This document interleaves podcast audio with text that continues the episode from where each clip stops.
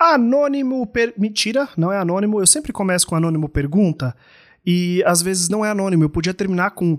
Eu podia começar, aliás, com Felipe pergunta, né? Sem esse anônimo no começo. Vou deixar, não vou tirar na edição, não. Vai lá. Felipe pergunta aqui no curioscat.me barra oicronofóbico, que você também pode fazer perguntas lá anônimas, ou como Felipe, anônimas, né? Felipe pergunta: O que você acha de reformas dentro de casa? Eu particularmente odeio. Me tira todo do eixo, perco foco, detesto o barulho, o cheiro, o pó. Olha, é... nossa, eu ia fazer uma piada horrível, eu já falei. Eu já falei no episódio de drogas que eu não gosto de pó. Ah, que idiotice, né? Mas que piada horrível. Enfim. Felipe, eu acho que ninguém gosta, né, de reforma dentro de casa. E é uma coisa que as pessoas não falam muito porque é, é que eu não sei também qual a frequência que elas têm esse contato, né? Eu, por exemplo, a resposta para essa sua pergunta é: não sei. Eu acho que eu não gosto. Toda a reforma que eu tive que ter dentro de casa até hoje, que foi depois que eu saí da minha casa, foi uma, eu acho. Só uma, foi uma merda. Que não foi uma reforma, que é agora que, que eu mudei pra esse apartamento agora e meu banheiro tava vazando.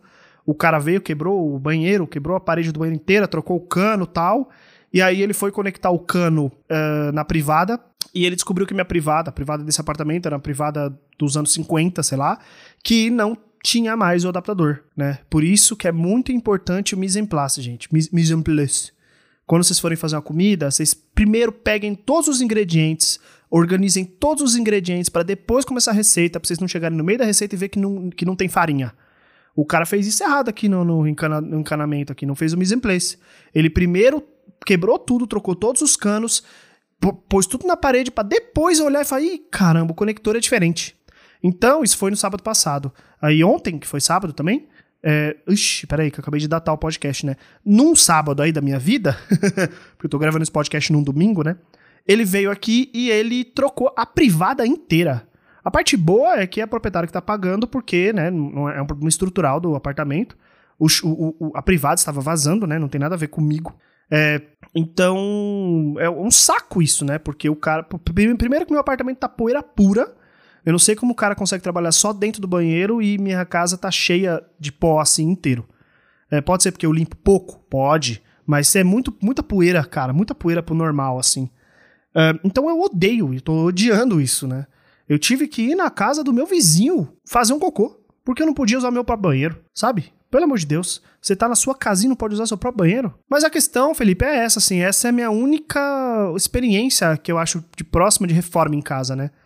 É, eu nunca tive outra reforma, nunca fiz. Eu sempre morei em apartamento alugado e depois que eu comecei a morar sozinho, né? Então nunca tive essa questão.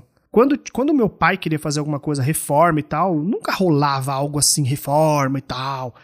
Uma coisa de ter que, pô, vamos ter que sair de casa, ficar uns dias fora de casa porque vai ter reforma, ou ficar martelada, né? Não, sei lá, não, não tive essa experiência, né? Quando eu morava no sítio, meu pai construiu um quarto inteiro, assim, é, é, no, no, no, na nossa casa, no sítio, mas era no, te, na hora, no, no, tempo que eu ficava na escola ou que eu chegava e ia ficar jogando videogame, sei lá, não me incomodava, sabe? Não era um problema. Então eu não, não tô lembrado de ter essa experiência na minha vida, não. É, mas eu imagino que deve ser uma merda, viu? Deve uma merda. Porque assim, eu não, tô, eu não tô ligado de ter reformas dentro do meu apartamento. Mas assim, eu participei muito das reformas da cidade de São Paulo pela minha vida, porque eu sempre morei no centro, né? Depois que eu vim morar em São Paulo.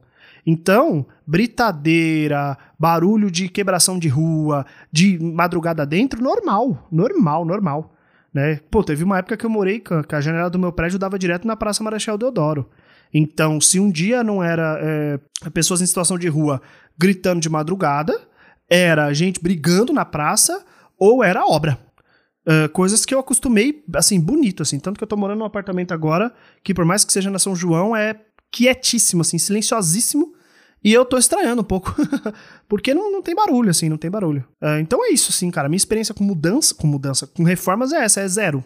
É quase zero, né? Espero um dia, quando esse podcast fizer muita fama, quando eu tiver assim, milhões de seguidores e todo mundo estiver fazendo um catarse de bilhões de reais para eu continuar fazendo essas coisas loucas, eu possa comprar um apartamento e reformar ele inteiro um milhão de vezes e reclamar disso. Ai, gente, que difícil, reforma.